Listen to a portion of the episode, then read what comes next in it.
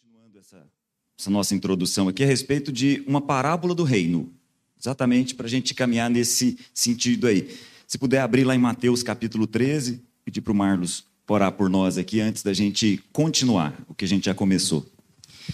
Amém, Senhor. É isso, Senhor. Nós queremos aqui, Pai, com todas as nossas limitações, fraquezas, dúvidas, medos, queremos, Senhor, nesse momento confiar, declarar nossa confiança no reino inaugurado pelo derramar do teu Espírito entre nós. O mesmo Espírito que habita em nós, Senhor, nos ensina. É Ele que nos ensina através da orientação da tua palavra. Então, nesse instante, nós queremos ter os olhos do nosso, nosso entendimento abertos, que a gente possa ouvir mais do que escutar, que a gente possa meditar naquilo que for compartilhado aqui, na perspectiva de que é o teu Espírito a nos ensinar. Que os nossos corações estejam plenamente abertos para receber de ti orientação e direção nesse dia. Em nome de Jesus, Pai. Amém. Amém. Se você puder deixar aí Mateus capítulo 13 aberto, é, antes da gente fazer a, a leitura, eu quero é, fazer um, um comentário aqui que a gente vai falar a respeito da parábola muito conhecida do joio e do trigo. E antes da gente ir para a parábola, queria é, tocar aqui com vocês num assunto que me parece um assunto repetido em todo o Novo Testamento, que não quer dizer que seja um assunto tão simples. O Novo Testamento faz constantemente a separação dos seres humanos em dois grupos. Constantemente. Eu não vou, eu não tenho necessidade nenhuma de ir para o Antigo Testamento e falar a respeito de hebreus e egípcios. Não. A gente pode pegar só Jesus e falar, por exemplo, Jesus separa os seres humanos em dois construtores, por exemplo. Jesus separa os seres humanos em bodes e ovelhas. Só nesse capítulo das parábolas aqui, Jesus separa os seres humanos em joio e em trigo. Separa os seres humanos em semente que dá fruto e semente que não dá fruto.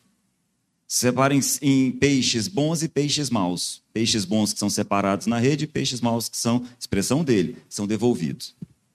Então, no Novo Testamento, só nos lábios de Jesus, a gente tem inúmeras vezes Jesus fazendo uma distinção entre dois grupos de pessoas.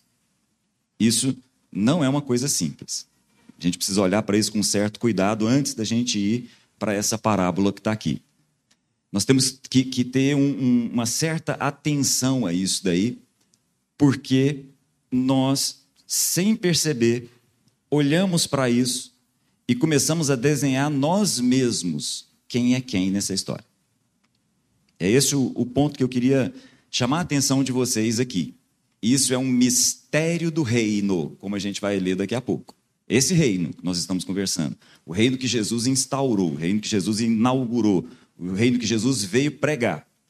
O centro da mensagem de Jesus é o reino, e o reino tem alguns mistérios que ele nos revela muitas vezes respeito, através de parábolas, como a parábola que a gente vai ler aqui.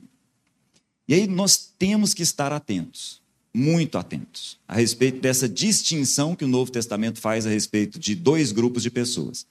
Com um detalhe: antes de qualquer coisa, nós não temos habilidade para separar seres humanos. Eu vou repetir. O Novo Testamento e o próprio Jesus faz uma distinção. A palavra julgar é distinguir.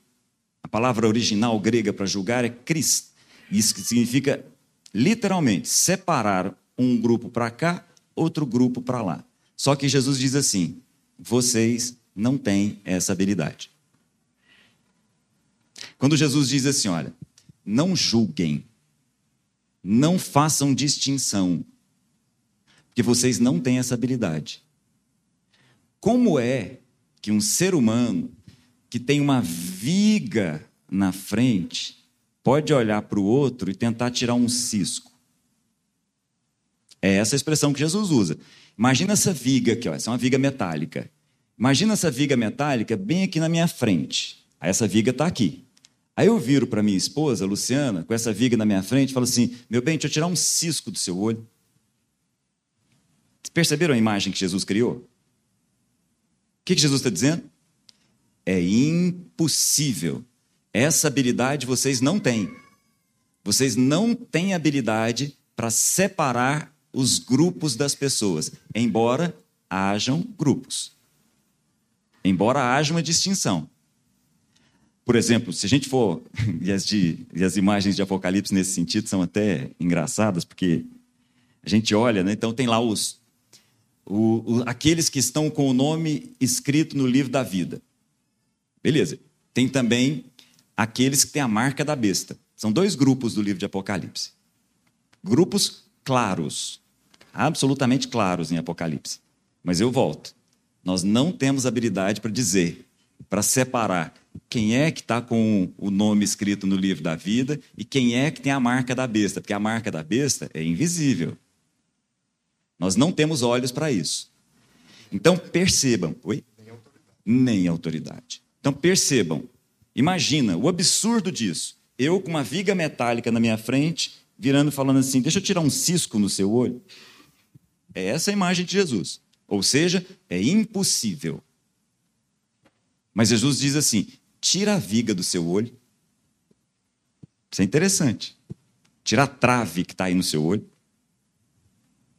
Então, quando nós olhamos para as separações que o Novo Testamento faz a respeito de dois grupos de pessoas, não é para que a gente olhe o outro. As separações, as distinções são feitas para que nós olhemos para nós mesmos. O que separa todas as imagens de, desses grupos de uma forma geral é uma única coisa: o arrependimento. Só isso. Essa é uma expressão clara no Novo Testamento, de Mateus a Apocalipse. A distinção entre as pessoas está no arrepender. E essa é uma palavra que, por ser tão importante, ela acaba sendo uma palavra que é bem bagunçada na nossa cabeça. Em geral, a gente não percebe, mas a gente usa essa palavra para remorso, para outra coisa. Arrependimento na Bíblia, a melhor maneira de pensar em arrependimento na Bíblia é pensar naquela palavra de Paulo que diz assim: olha, não se amoldem a essa forma de pensar do mundo, mas transformem-se pela renovação da sua mente. Esse é o jeito de Paulo definir para a gente arrependimento. Arrependimento é o seguinte: não pense como o mundo está pensando, mas tenha a sua mente renovada, transformada. E o jeito de decidir o seguinte, o jeito de separar, o jeito de distinguir os arrependidos dos não arrependidos, Paulo também ensina. Os arrependidos conhecem a vontade de Deus para a vida deles. É isso que Paulo diz. Não deixem que a cabeça de vocês esteja com a forma, com o molde com que o mundo pensa. Que a cabeça de vocês, que a mente de vocês seja renovada, para que vocês experimentem a vontade de Deus, que é boa, é perfeita, é agradável. Então, as pessoas que se arrependem, segundo as Escrituras, são pessoas que conhecem a vontade de Deus para a vida delas. Esse é o detalhe. Então, vou, dividir, vou, vou repetir, para a gente ter isso muito claro. A Bíblia separa claramente os seres humanos em dois grupos: os arrependidos e os não arrependidos. Os arrependidos conhecem a vontade de Deus para a vida deles porque tiveram a mente transformada. É só isso. Mas nós não temos habilidade para virar e dizer: o Enzo faz parte do grupo A, a Lala do grupo B. Por que, que não? Porque simplesmente tem uma trave na minha frente. E eu mal enxergo o Enzo e a Lala. Essa habilidade não nos foi dada. Entenderam? É dessa forma que a gente vai olhar para a parábola muito conhecida do trigo e do joio. Meninos, se vocês puderem deixar pronto o, o vídeo aí, um vídeo pequenininho, deixa prontinho aí, por favor, que a pouquinho a gente toca. Então, vou te convidar por favor, seria muito bom se você fosse comigo lá para Mateus capítulo 13 e acompanhasse junto comigo aí aquilo que são as parábolas do rei. Naquele mesmo dia, capítulo 13, versículo 1, Jesus saiu de casa e assentou-se à beira-mar. Reuniu-se ao seu redor uma multidão tão grande que por isso ele entrou num barco e assentou-se o povo reuniu, reunido na praia. É, é, da, tenta imaginar essa cena junto comigo. Nós estamos no capítulo 13. A popularidade de Jesus está em alta, muito conhecido. Aí Jesus sai da casa dele e se propõe ao ensino. Só que a multidão era muito grande. Ele se senta num barco, o barco se afasta e ele começa a falar. Muito bem. Jesus, versículo 3, falou muitas coisas por parábolas, dizendo: O semeador saiu a semear. Ele começa a primeira parábola. Quando ele começa essa parábola, se você olhar junto comigo, eu não vou entrar nela, versículo 10, os discípulos chegaram perto dele e perguntaram: Por que, que o senhor fala através de parábolas? Aí Jesus diz assim: A vocês foi dado o conhecimento dos mistérios do reino dos céus.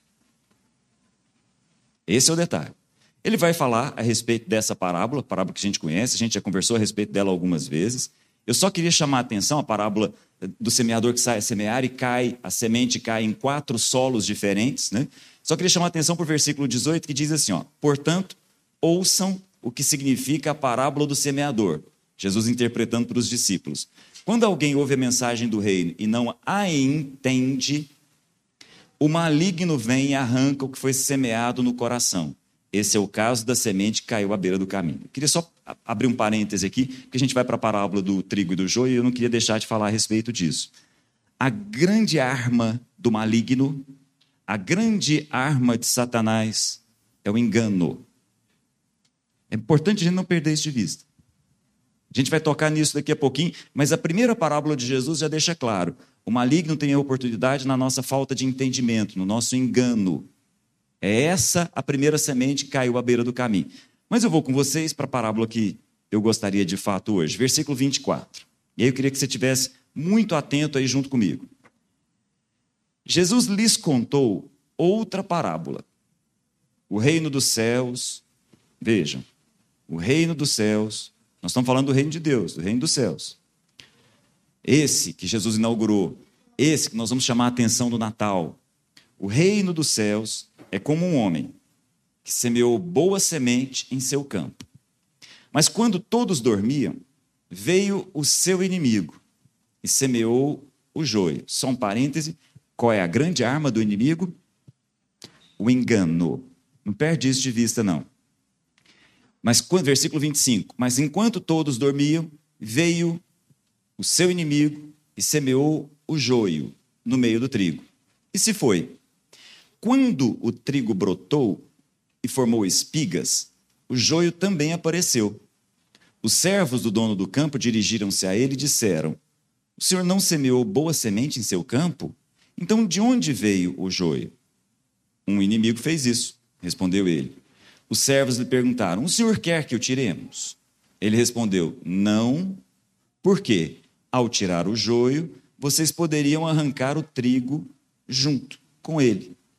Deixem que cresçam juntos até a colheita. Então direi aos encarregados da colheita: juntem primeiro o joio e amarrem-no em feixes para ser queimado, depois juntem o trigo e guardem no meu celeiro. Jesus vai interpretar essa parábola para a gente, lá no versículo 36. Mas eu vou abrir um parêntese aqui, porque nós estamos lidando com uma cultura diferente da nossa. Apesar de estarmos no centro-oeste aqui, apesar de estarmos no, num país que é agrário, nós não necessariamente somos pessoas que conhecem desse universo. O joio existe até hoje. Não sei se o, Wilson da TT não está aqui, não. Né? O Wilson é a única pessoa que eu conheço que planta trigo, então ele seguramente conheceria isso daqui. Então eu fui buscar um vídeo da Embrapa para falar a respeito do joio e do trigo. Fui falar, é, é, fui buscar gente que é da, da agricultura. Um vídeo pequenininho, tá? Se você puder colocar aí, se puder prestar atenção junto comigo, eu vou fazer alguns comentários aqui. Bem pequenininho o vídeo, tá?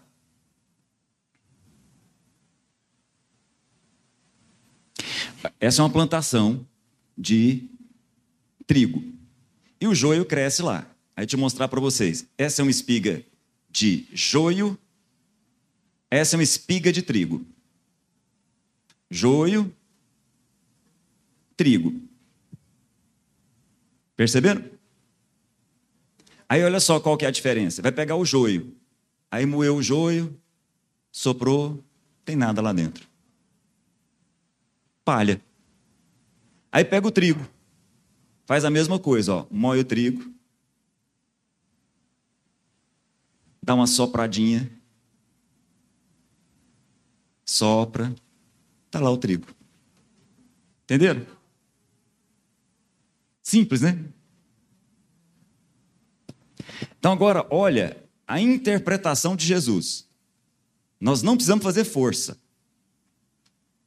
É só olhar para essa imagem.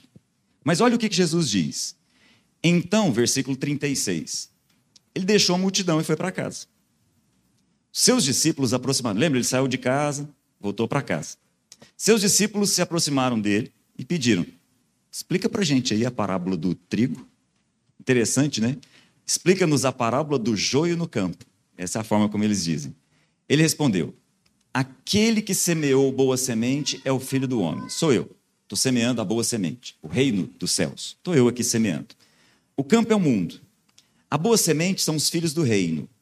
O joio são os filhos do maligno. Ou seja, são os filhos do engano. O joio são os filhos do maligno. E o inimigo que o semeia é o diabo. A colheita é o fim desta era. E os encarregados da colheita são os anjos. Nem os anjos conseguem separar o joio do trigo. Assim como o joio, imagina a gente. Assim como o joio é colhido, assim como o joio é colhido e queimado no fogo, porque só tem palha, palha só serve para queimar, assim também acontecerá no fim desta era.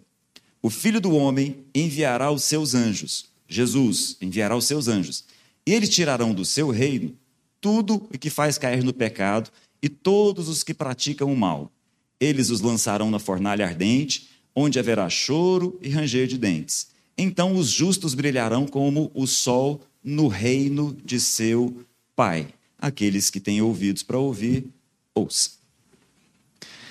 Eu vou repetir desde o início, porque a religião mexe com a nossa cabeça de um jeito que exige bastante cuidado. Toda forma de religião acha que sabe qual é o grupo eu vou repetir. Toda religião, toda, estabelece grupos e inclui nesse grupo aqueles que são o trigo. E também dizem quem é o joio. Toda religião faz isso nas suas mais variadas expressões. Aí você pode escolher a religião que você quiser e aí você vai encontrar as expressões que você achar mais conveniente. A nossa religião costuma separar entre os salvos e os não salvos, os eleitos e os não eleitos, e aí vai, aí tem expressões mil. Eu queria voltar no início. Nós não temos habilidade para fazer nenhum tipo de distinção. Nós somos chamados ao arrependimento. Esse é o ponto. Nós somos chamados a ter a mente transformada. Esse é o nosso desafio. Nós não fomos chamados para fazer a distinção entre o que é joio e o que é trigo. Nós fomos chamados para ter a mente transformada de tal forma que a gente seja trigo. Esse é o ponto. A diferença entre o joio e o trigo é uma só. Os dois são moídos. Perceberam? A vida moe os dois. Mas um, no final das contas, alimenta o outro.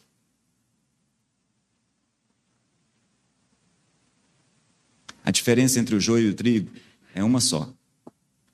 Tem gente que é moído e não tem nada para oferecer. Tem gente que é moído e, ao ser moído, tem algo para entregar que alimenta a muitos. Então, a pergunta importante, a pergunta fundamental e a razão por que o Novo Testamento e o próprio Jesus chama tanta nossa atenção a respeito desses dois grupos não é para a gente saber de quem é o que, quando. Não é para que a gente olhe e fale assim, esse é do grupo tal, esse é do grupo tal. Não. Todos nós somos chamados a atenção para o seguinte: você é trigo, e o trigo moído alimenta. É isso. Só que quando Jesus nos fala a respeito do joio, ele diz assim: o joio são os filhos do maligno, ou seja, os filhos do engano. São aquelas pessoas que não perceberam o sentido da vida. São as pessoas que estão achando que não vão viver a vida para alimentar, mas para serem alimentadas. Essas pessoas estão enganadas. Essas pessoas não encontraram o sentido da vida. Essas pessoas não encontraram o vetor que aponta para a vida. Essas pessoas estão no mesmo caminho, mas no sentido contrário. Elas estão enganadas. Entenderam? Nós somos daqueles que não estão enganados. E como nós não estamos enganados, nós somos trigo. E aí nós alimentamos. Amém? Esse é o Natal. O Natal daquele que aprendeu que o trigo, ao cair na terra, tem que morrer. Porque ao morrer, ele se transforma em pão pão para ser repartido. Esses somos nós. Em nome de Jesus, esses somos nós. A diferença entre o joio e o trigo é muito simples. Um tem fruto, o outro não. Só. Um é palha, e palha, na melhor das hipóteses, só serve para virar combustível. Talvez seja a única função da palha, para queimar, porque pelo menos tem algum combustível ali para ser utilizado. A diferença é que um tem fruto, outro não. E aí, gente, eu, eu não posso deixar de chamar a atenção para uma coisa que me marca muito. Assim, quando a gente olha, o fruto é do Espírito, todos nós sabemos disso. Quando a gente, como, o Marlos falou agora há pouco, o fruto é do Espírito, a percepção de José foi perceber o Espírito em Jesus. Essa deve ser a nossa percepção também nos nossos filhos. O fruto do Espírito em nós é do Espírito em nós. Parece óbvio, né? Aí quando a gente lê assim, o fruto do Espírito é paz. A nossa tendência ao ler isso é assim: o Espírito Santo vai me dar paz. E não é isso, Laurinha. não é isso. O Espírito Santo me transforma em paz para o outro. Quando a gente lê assim, ó, o fruto do Espírito é alegria. Aí a gente lê assim, internamente: o Espírito Santo vai me fazer uma pessoa feliz. Não, o Espírito Santo vai te transformar em trigo que alegra. Entenderam? Porque se nós não lermos assim, nós não entendemos o sentido da vida. E ao não entender o sentido da vida, nós estamos com a mente no mesmo molde desse mundo. E ao estar com a nossa mente no mesmo molde desse mundo, nós estamos enganados. E o problema de estar enganado é um só: nós não conhecemos a vontade de Deus para as nossas vidas. Entenderam? O fruto do Espírito não é para nós. O fruto do Espírito é para que nós possamos alimentar os outros com amor, com paz, com alegria, com bondade, com benignidade, com mansidão, com paciência, com domínio próprio. Nosso domínio próprio não é função de nós. Não é para que eu seja zen. Nosso domínio próprio é para alimentar o outro daquilo que ele precisa. Em nome de Jesus. E daí a importância da gente reconhecer o conceito de Cristo que Jesus veio inaugurar. Que de novo volta lá naquela conversa original. A Bíblia diz assim: a ninguém conheçamos segundo a carne. Então, o risco da religião é a gente afirmar que nós somos trigos e apontar o dedo para aquele e imputar que ele é joio. Mas o nosso papel, se entendermos que somos trigos, é trigo, é perceber que aquele Cristo que Jesus veio comunicar que era e inaugurar ou repartir o seu espírito, agora somos nós. E porque somos o Cristo que Jesus veio inaugurar, e esse Cristo que está então esparramado pelo fato do Espírito ter sido esparramado, e é chamado então de igreja, esse é o Cristo que ajuda o joio a se perceber como trigo.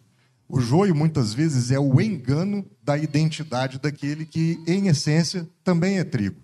Porque o Espírito Santo não foi derramado só na vida dos crentes. O Espírito Santo foi derramado em toda a carne, sobre toda a carne. E é por isso que não há grupos. Porque Cristo não é grupo. Cristo é uma unidade. Cristo é a unidade da humanidade com Deus. É um grupo. O que acontece é que o engano que alguns de nós temos sobre nós mesmos, e se todos aqui nos percebemos trigo, é porque um dia a gente superou esse engano, algumas pessoas ainda o têm. Algumas pessoas ainda vivem desconectadas com esse Cristo, mesmo tendo o Espírito habitando dentro delas, elas não se arrependem de uma forma egoística de viver e de pensar, e, portanto, elas não reconhecem essa ligação que o espírito humano tem com o espírito de Deus, e elas, embora tenham a graça comum, né, Cláudio, que é o espírito derramado sobre toda a carne, elas continuam desligadas de Deus e vivendo segundo o seu próprio umbigo. E o papel nosso não é segregar essas pessoas. O papel nosso é trazê-las para dentro do nosso grupo fazendo nascer de novo, comunicando a elas que é muito simples. Basta arrependimento, basta uma transformação do entendimento, da forma de pensar, para que eu agora, sendo trigo, não ache que eu sou um joio. Sendo filho de Deus, não ache que eu sou filho do engano. E vive, então, segundo essa identidade que me foi comunicada. Então, de novo, né, nós precisamos é, assim como José confiou no espírito que estava naquela criança e conduziu a vida daquela criança, confiando não no que era criança, não no que ela se transformaria, não no que ele conseguiria fazer com que ela fosse, mas no espírito que estava depositado ali e que conduziria aquela criança a ser o trigo que foi para nós, comunicando então essa nossa identidade de trigo também. É preciso que agora a gente olhe para todas as pessoas, nossos filhos e aqueles não crentes, que a gente muitas vezes julga e separa em outro grupo, e confie que o Espírito Santo está ali. É o que se chama graça comum. Muitas vezes a gente vira, né, Enzo? O cara às vezes nem vai na igreja, nem sabe quem que é Jesus, e a gente fala, esse cara é mais crente que eu. É crente e não sabe. É isso mesmo. Às vezes um assassino pode ser crente, mas não sabe. Às vezes um estuprador pode ser crente, não sabe. Um traficante pode ser crente, não sabe. Porque o Espírito está lá, ele só é, não é invasivo. Eis que estou à porta e bato. É preciso que alguém abra. E essa abertura, para não ser invasiva, é o arrependimento, é a metanoia, é a transformação do nosso entendimento. Porque se Deus impusesse a nós o amor, não seria amor. Assim como se eu impuser aos meus filhos que eles me amem, isso nunca será amor. Vai ser muito mais uma obrigação, uma regra que eu imponho e não uma relação autêntica que eu tenho. Então, a gente acabou de chegar do, do sepultamento de um bebê que tinha acondroplasia também, nanismo, como o Gabriel, um ano de idade. E nos, a família se aproximou da gente, pelos Somos Todos Gigantes, e ontem a gente conversava né, sobre compartilhar aqui, e hoje eu liguei para o Cláudio, Cláudio, capaz que não vai dar, porque a gente tem o sepultamento agora, e contei para ele o que aconteceu. E, e é muito doloroso você ver um caixão com uma pessoinha tão pequena ali deitada. Né? E, e, é difícil a gente consolar né, a, os pais e, e é consolar a nós mesmos, né? Mas eu acho que a única forma da gente ter consolo e distribuir consolo é resgatando em nós esse conceito de que essa não é uma vida que nos pertence mas que nos foi dada. E que aquela vida que muitas vezes se encerrou naquele corpo, ela não se encerra no espírito. De modo que eu não controlo aquela vida, assim como eu, como pai, não controlo a vida dos meus filhos, mas antes confio num plano maior, num propósito maior que é comunicado, seja por quanto tempo aquela criança existir. Porque para José também não deve ter sido fácil, a Bíblia não não, não narra a presença de José nos momentos finais de Jesus, mas para aqueles pais, não deve ter sido fácil se despedir de um filho com 33 anos de idade.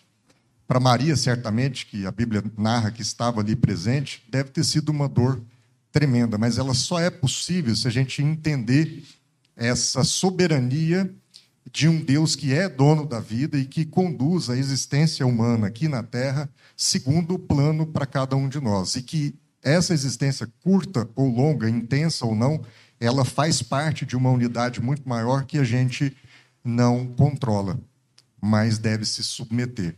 É essa ação desse reino, essa construção que é uma unidade que a gente chama de reino de Deus e que só é possível por um espírito que foi derramado sobre toda a carne e que nos faz ser um grupo só.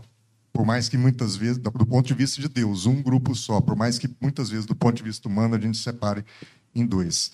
E, e viver é, na submissão, Cláudio, do controle desse Espírito Santo nas nossas vidas é libertador.